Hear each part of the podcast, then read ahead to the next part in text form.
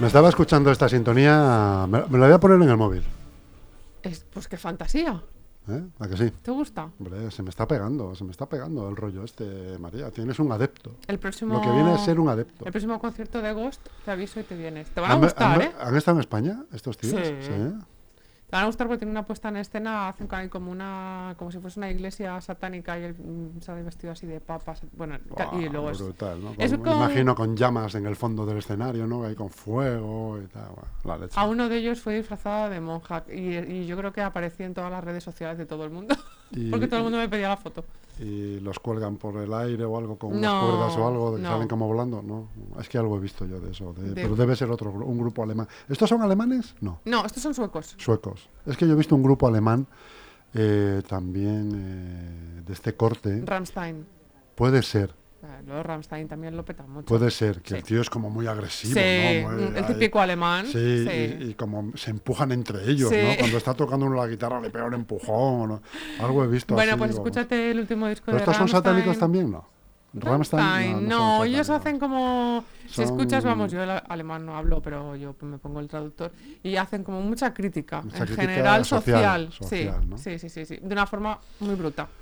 Sí, sí, sí, sí. Pues son alemanes y son metaleros. Claro. Bueno. Bueno, María, ¿qué nos traes hoy? ¿Qué misterio nos traes hoy para, Ay, para eh, diseccionar? Tú has mandado... O sea, si cuando alguien te molesta dices el típico, mira, vete a la mierda. Sí, sí. Pero es que la gente Pero para mis adentros. No, pues hay que Yo exteriorizarlo, hay que, hay que verbalizarlo a veces, ¿eh? no, no recuerdo ahora mismo, a lo mejor alguna. Yo creo que no. Bueno, No, pero de todos modos, si lo he hecho con ese tipo de, de- de lenguaje, no. claro, Lo he hecho de otra, a fino. lo mejor he dicho, no quiero volver a verte. Eh, Ya, es que tú eres muy políticamente correcto. Yo no. Pero sí, para mis adentros sí. eh, a tomar por culo, hombre. Pero para mis adentros. Pues ¿eh? no, no hay que mandar ni a la mierda ni a tomar por culo porque la gente tiende a volver. Hay que mandar al sitio del que vamos a hablar hoy, Que ya no vuelves. ¿Y cómo se llama ese sitio? el Vete, a, Triángulo de las Bermudas. vete al Triángulo de las Bermudas, coño, y piérdete, ¿no? Bueno, antes se decía, te, te acordarás que se decía, cómprate cinco duros de bosque y piérdete. y ¿no? piérdete. Algo de eso, ¿no? Sí. Pues no, Triángulo de las. Bermudas. El Triángulo de las Bermudas. Un millón de hay- Hay, kilómetros, una ¿eh? peli porno que se llama así, ¿eh, María? El Triángulo de las Bermudas. Me, me acuerdo perfectamente de la carátula de la, del, del VHS. O sea, que es antigua. Es antigua, Hay hombre, pelo. antiquísima. Hay pelo, hay entonces. pelo, hay, pelo. pelo. Hay- si hay césped, hay partido. Era la, la frase del momento. Yo vengo a hacer anatomía de un misterio solo por esto. No, pero es que me tiras de la lengua. Pero si yo no he dicho nada, si yo estoy hablando del Triángulo de las Bermudas. ¿Ahí desaparecía gente? Sí, en el triángulo, sí, señor. Pues entonces era, era el original, posiblemente. Sí, sí, sí, y nos estén engañando. Y nos estén diciendo que está ahí en Florida y no. Eh, ¿Sabes dónde está el Triángulo de las Bermudas? Que no Eh, sea en ese VHS. es- no, eh, pero es- un cuadrante en un, en un océano, no sé en qué. Entre. Estados Unidos y Está en el Europa. Océano Atlántico y, y hace lo que es. Más la- bien como al norte o. la- hace las Islas de las Bermudas, eh, Puerto Rico y Miami. Pero es Ahí un está, millón ¿no? de kilómetros. Un millón de o sea, que es- un buen trocito. ¿Vale? ¿Tú qué sabes del Triángulo de las Bermudas? Hombre, yo sé que, que los que se han, han desaparecido aviones, por ejemplo, inexplicablemente, pues en, en ese triángulo aéreo, ¿no?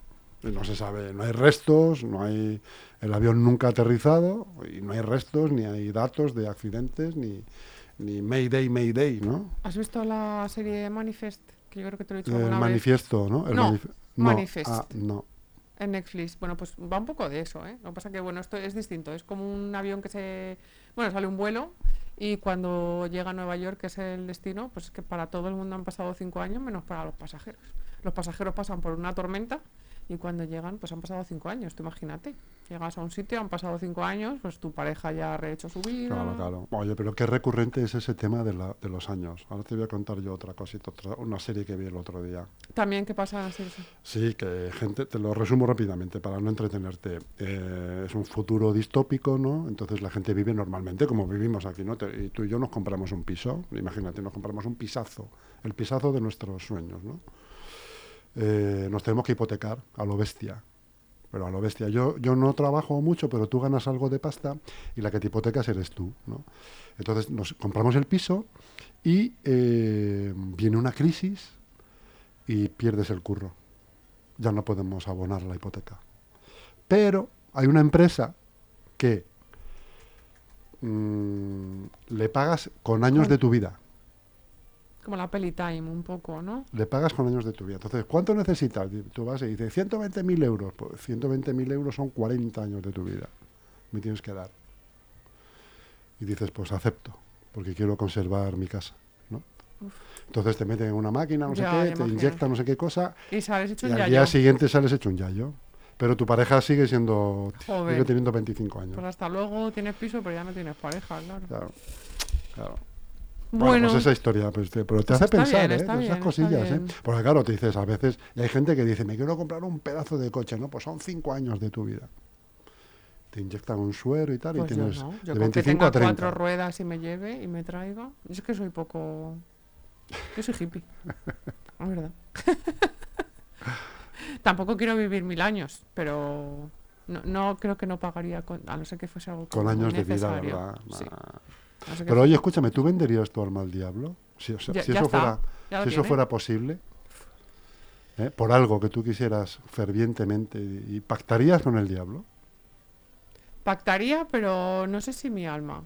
Haría pactos. Sí, claro, me parecería, la- me parecería lo Sí, mejor pero el el- diablo te pediría cosas. Bueno, a ver qué. Habría que negociar. O sea, a mí si el diablo me dijese, "Mm, tienes que sacrificar a no sé cuánta gente, en un-". yo sí, yo, pues con toda la gente que sobra. Pues es que Doctor Kevorkian, supongo. Me parece un buen negocio. Bueno, que Triángulo de las Bermudas. Triángulo de las Bermudas y no es el VHS. El término se creó en los años 50, ¿vale? Voy a leer un poco porque hay un montón de datos. Eh, creado en los años 50 por varios escritores que publicaron artículos acerca de la presunta peligrosidad de la zona. Era conocida por sus numerosos naufragios hasta el punto de ser llamada el cementerio del Atlántico. Es decir, ya en los años 50 hay escritores que se ponen de acuerdo y dicen, oye, es que aquí hay embarcaciones que salen de no sé qué punto, pero en el momento que pasan por aquí, por el Triángulo de las Bermudas, desaparecen. Eh, hay, una, hay teorías, evidentemente, que, que son, no, no son misteriosas, son físicas, que dicen que hay una corriente del Golfo, que con el movimiento superficial de las aguas del océano, que trae aparejado un tiempo muy inestable, pues como que esa combinación hace, hace o sea, esa combinación más un denso tráfico eh, marítimo y eh, las olas, pues que bueno, pues que aquello es como un poco, como que justo en ese triángulo las condiciones meteorológicas no son las mejores y por eso las desapariciones. Lo que sí que me llama la atención es que nunca aparezcan, Restos, ¿no? A ver, que en el mar seguro que hay muchas cosas que desconocemos, pero que desaparezcan tantas embarcaciones. De hecho, a día de hoy han desaparecido 50 barcos y 20 aviones, de los cuales, ¿eh? ¿Desde los años 50 o más o menos. Más o menos. Ahora, ahora te voy a dar un montón de fechas porque ya antes eh, hay... eh, bueno, de hecho es que te puedo decir que lo tengo por aquí. Que la primera desaparición que se registra es en el 1846. Joder. ¿Vale? Y luego sigue 1872, que es después de la 1880, guerra, ¿no? 1902. O sea, hay un montón de registros. ¿Vale?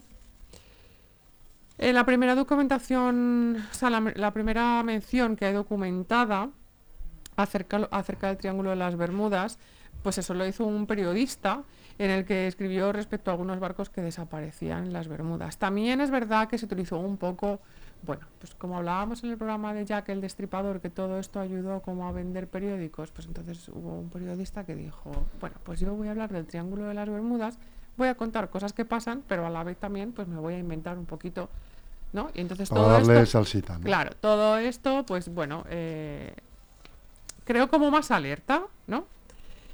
En el año 74, 11 años después de la creación del término Triángulo de las Bermudas, eh, es- fue cuando se hizo efectivamente por este escritor neoyorquino que escribió sobre los temas paranormales. Eh, oficiales a fecha de hoy son 50 naves y 20 aviones. 1917. Se hunde eh, un barco que se dirigía a Buenos, Ai- a Buenos Aires desde Virginia con una carga de carbón y una tripulación de 21 personas. No emitió ninguna señal de radio a pesar de que tenía la capacidad para ello. Es decir, lo que llama la atención, porque es verdad que eh, hay pérdidas de, de- de- tanto de aviones como de barcos que sí que dicen, oye, estamos en una tormenta y bueno, se da por hecho, claro que desaparece, pero en este caso no es así. 1846. Barco que se dirigía a La Habana. Fue hallado sin, tripu- sin tripulación. Se halla el barco, Pero no a la gente. pero no a la gente. Es curioso, ¿verdad?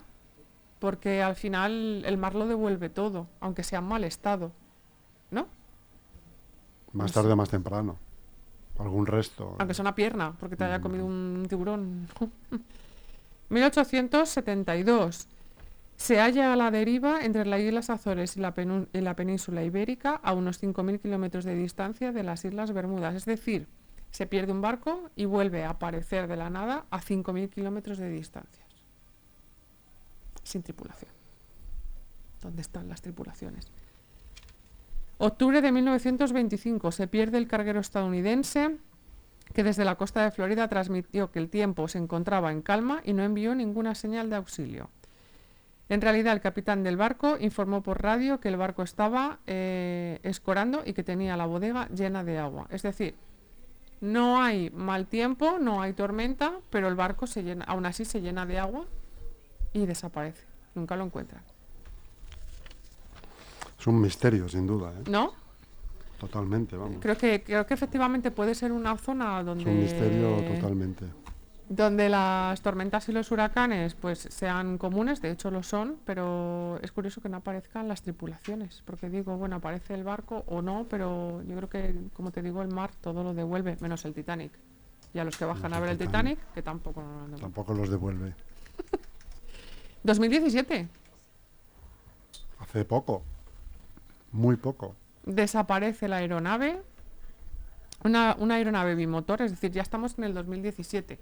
Ya no es como antes que eran a vapor, ya hay una tecnología más avanzada. ¿no? Que- Incluso para la búsqueda. Claro, que transportaba a cuatro personas. Había partido el lunes desde Puerto, Rico, desde Puerto Rico con destino a Florida, pero se perdió el contacto poco después del despegue y nunca más se supo. Sorprendente lo del Triángulo de, la- de las Bermudas, porque mira lo que estábamos hablando. Mira que lleva años ese, lo que parece ser una leyenda, ¿cómo te diría? Marítima, más que urbana. ¿no? Sí, Y, y sigue habiendo, en el 17, el último caso, sigue habiendo desapariciones ahí en ese, ese cuadrante. sigue habiendo- sí, sí, es, es bastante curioso y sobre todo por lo que te digo. A mí lo Tú, que por ejemplo, si ahora mismo te dijeran, eh, María, te invitamos a un crucero de placer, tiene un inconveniente, que es que hay que atravesar el triángulo de las Bermudas. ¿Qué harías? Pues primero llevarme a alguien que me llevase, que me cayese fatal, por si acaso, porque ya muero matando. y sí, claro, sí me apunto, a ver qué pasa. ¿Te apuntas a ver qué pasa? Me a un apunto a ver riesgo. Sí. de no llegar a destino. Sí. Y me Joder, como te digo, me que llevo a alguien, a que gente que me pre- caiga pre- fatal. Preguntarte a ti eso no tiene mérito. joder, pues ya, ya sabía yo que ibas a decir que sí, joder. Tú no te vienes. Bueno, tú no me caes mal, Es que pero claro, yo sé. vamos a palmar los dos, tía. Es que a lo mejor no palmas. Es que a lo mejor te transporta a un sitio que estamos mucho mejor. Como Lost, ¿no?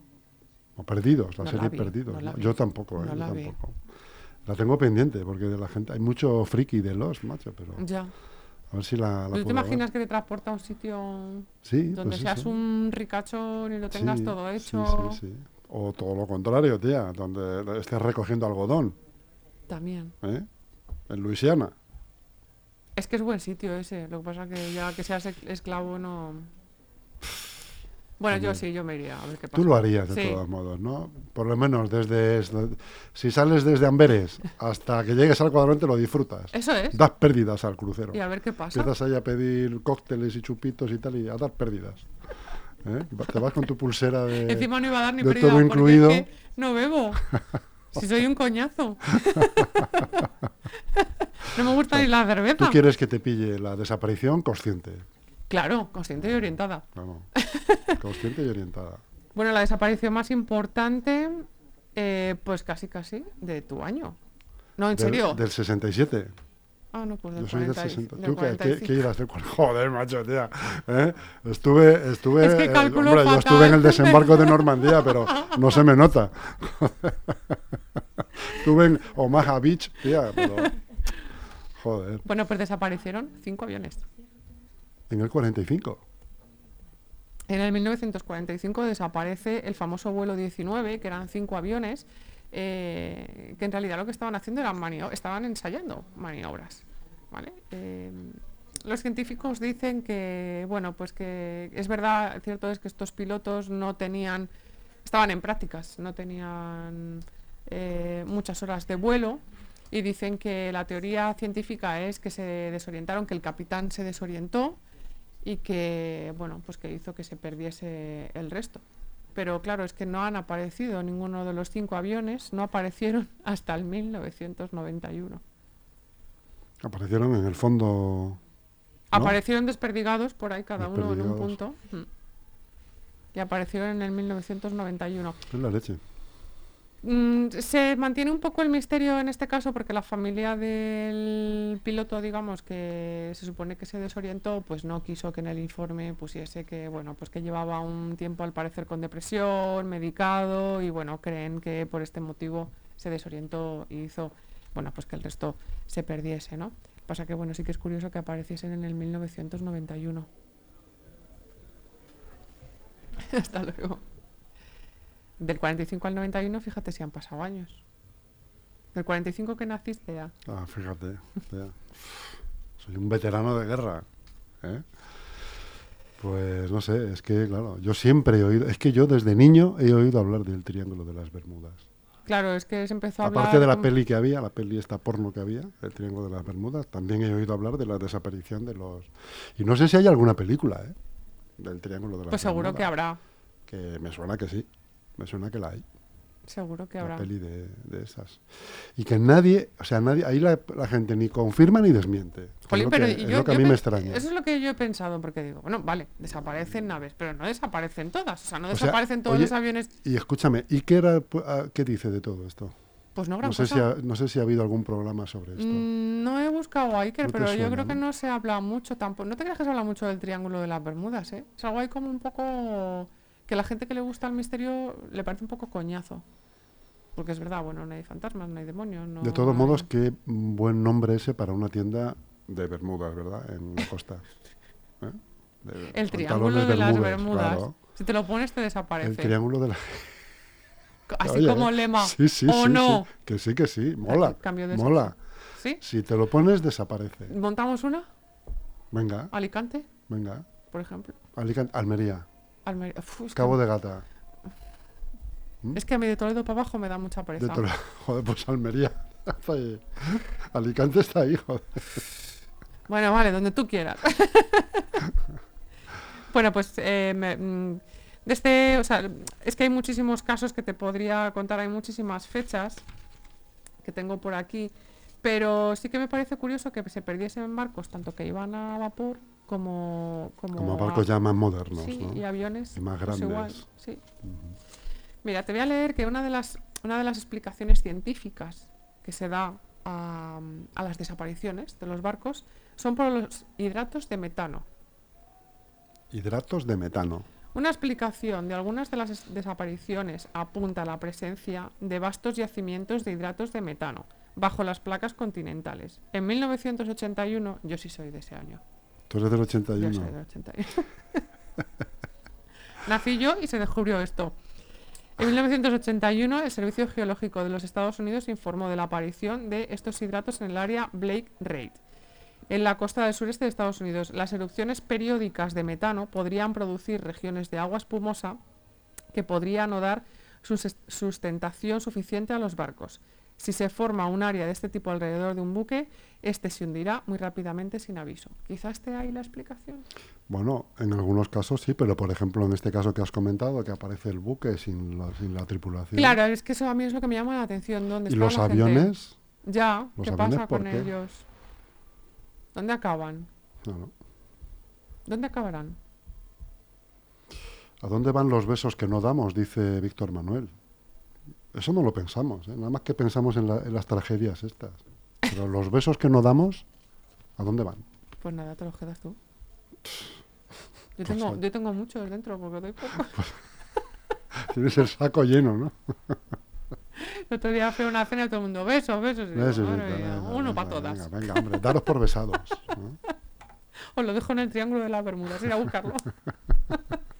bueno, yo creo que es una buena teoría a nivel científico que efectivamente haya un tipo de gas que haga que, que las placas tectónicas se muevan y, y genere eso.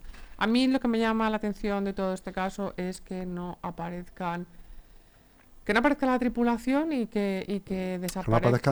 restos, eso es o sea, ningún resto aunque sea miles de kilómetros Claro. no como hemos visto un caso que aparecieron a bueno a 5.000 a 5.000 kilómetros. Bueno pues vale a 5.000 kilómetros pero aparecen. Pero los que no aparecen No sé si se habrá metido, habrá investigaciones en este caso de, ¿sabes? El típico ba- batiscafo este que es eh, de James Cameron, el de Titanic, ¿no? Que ba- baja las profundidades, investiga a ver si hay restos, no sé si se ha producido eso, pero Mm, vamos. yo sé que en el lago Ness que ya hablaremos otro día del lago Ness sí que siguen haciendo investigaciones y siguen metiendo buzos buscando a este monstruo del lago Ness no sé si en el triángulo de las Bermudas se hará lo mismo o el buzo dirá va a ser que no que baje- es que, que es baje un Rita. millón de kilómetros De es que no es un lago no no no no Ah, de- ah, de, de, mm, claro sí, sí, de un millón de ¿no? kilómetros cuánta gente se necesita claro. para investigar lo que pasa ahí y, y a ver Mm. Porque ahí no está, las fosas marianas, que es, es lo que se supone que es lo más profundo Sí. que hay en la Tierra, no está exactamente en esa zona, yo creo, está más abajo, ¿no? De- en el- está entre el Atlántico, está en el Atlántico. No te puedo decir, no me he estudiado y- yo eso. y- pero no está en esa zona. Las fosas marianas están más abajo. Esto está más al norte, el Atlántico norte prácticamente. ¿no? La teoría, mira, eh, ahí tengo un mapa de distribución mundial de los yacimientos de hidrato de metano y efectivamente en, en- en la zona de A ver. En la zona del triángulo es donde más se concentran. Y también lo hay en la Tierra, ¿eh? en Moscú, o sea, en Rusia y en, Sí. Si- en Siberia y por ahí. Sí, la pena es que no haya uno debajo de Putin y desaparezca, por ejemplo, ¿no? Y Netanyahu también. Es que, Porque no te digo que sobra mucha gente. Cuando me dices, ¿te irías joder. al día? Pues es que yo llenaría el barco Tú como hizo Noé, pero en vez de, a- animales, de berracos. Empezabas a mandar invitaciones ahí como Sí, loca. sí, sí, ¿eh? sí, sí. Es que ya te he dicho que en vez de mandar a la mierda hay que mandar al Triángulo de las de Bermudas. Bueno, que se y- vayan y no vuelvan. Yo como soy tan desgraciada seguro que vuelven. Pues no ha pasado nada. Y ya está, y vuelven. bueno, caso curioso, sitio curioso. Sí. Eh, Y misterio sin resolver. y que yo creo que no se va a Claro, no se va a resolver, nunca, nunca. ¿no? Porque después de tantos años que desaparecen tantas nunca. naves y tantos aviones. Lo que no sé y- si, si eso es navegable a día de hoy por miedo o cómo es la jugada. ¿no? O Yo sea, creo que se sigue pasando por se el sigue Triángulo de pasando las por ahí. También te digo que yo creo que es algo que, bueno, no lo sé, no sé, es que tampoco sé si se investiga mucho o no. Ya. O como te digo, es algo ahí que Mm.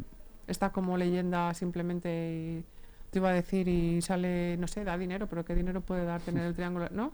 Porque bueno, lo que hablamos del área 51 con el tema de los aliens tal, bueno, pues da pasta porque bueno, pues eso la gente va, compra, pero esto no creo que sea no creo que tenga ningún interés económico, creo. El yo. otro día vi un vídeo cortito de estos que te gustan a ti, que no tienen nada que ver con un misterio, ¿no? pero sí con, la, con las cosas estas que tienen los americanos.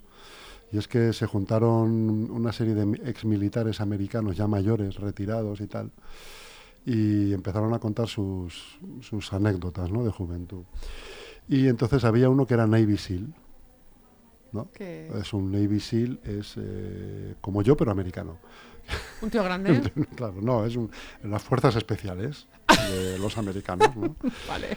Eh, entonces decía, mira, eh, en- hubo una época en los años 60, 60 y pico, en que no tenían demasiado, por llamarlo de alguna manera, trabajo los Navy SEAL.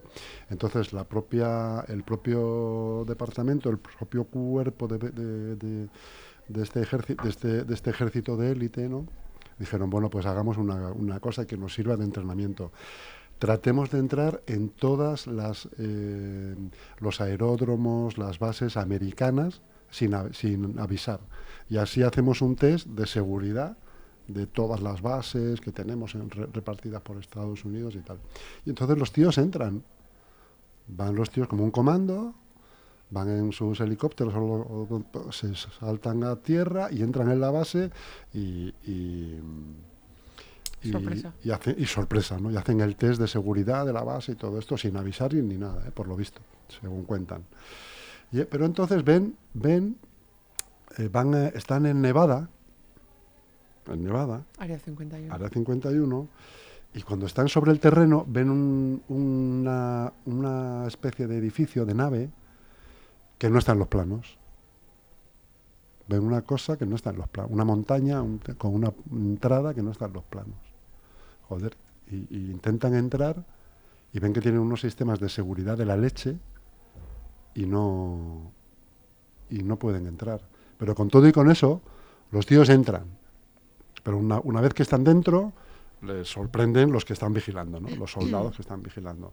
Entonces se identifican y tal, hay una tensión ahí porque los otros apuntando, los Navy SEAL también apuntando, eh, hay, una tensión ahí, oye, que soy el comandante tal de los Navy SEAL, hable con su comandante, que estoy de, soy del, de este regimiento, del séptimo ejército, de tal, de cual. Eh, bueno, total, se aclara la situación y eh, están, les, le explican qué están haciendo allí y tal y cual. Y, y le- y en un momento dado dice que el tío está pasando por una sala y le meten por una sala y dice que vio lo que él identificó como un ala, un ala de una nave, ¿no? Y dice que incluso la tocó y era como blanda. Era como, como un foam, ¿no? Esponjoso. Y le, dijo al que le acompañaba, que era del centro, a que, oye, ¿y esto qué es? Dice, no, no, no te puedo hablar de esto y tal. Bueno, pues en el primer, la primera guerra del Golfo, del 92, ¿no? resulta que los americanos tenían unas naves, unos helicópteros, que eran inde- indetectables por los radares.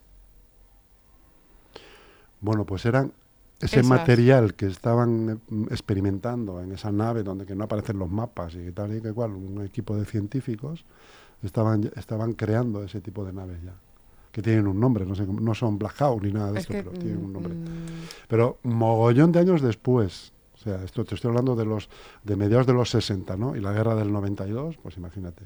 pues tú imagínate, es que el área 51. El es adelanto una- que, que hombre, tienen tecnológico claro, ya en ese claro, los Claro, americanos. y nosotros llevamos un iPhone y nos pensamos que somos la hostia. La. No, son ellos.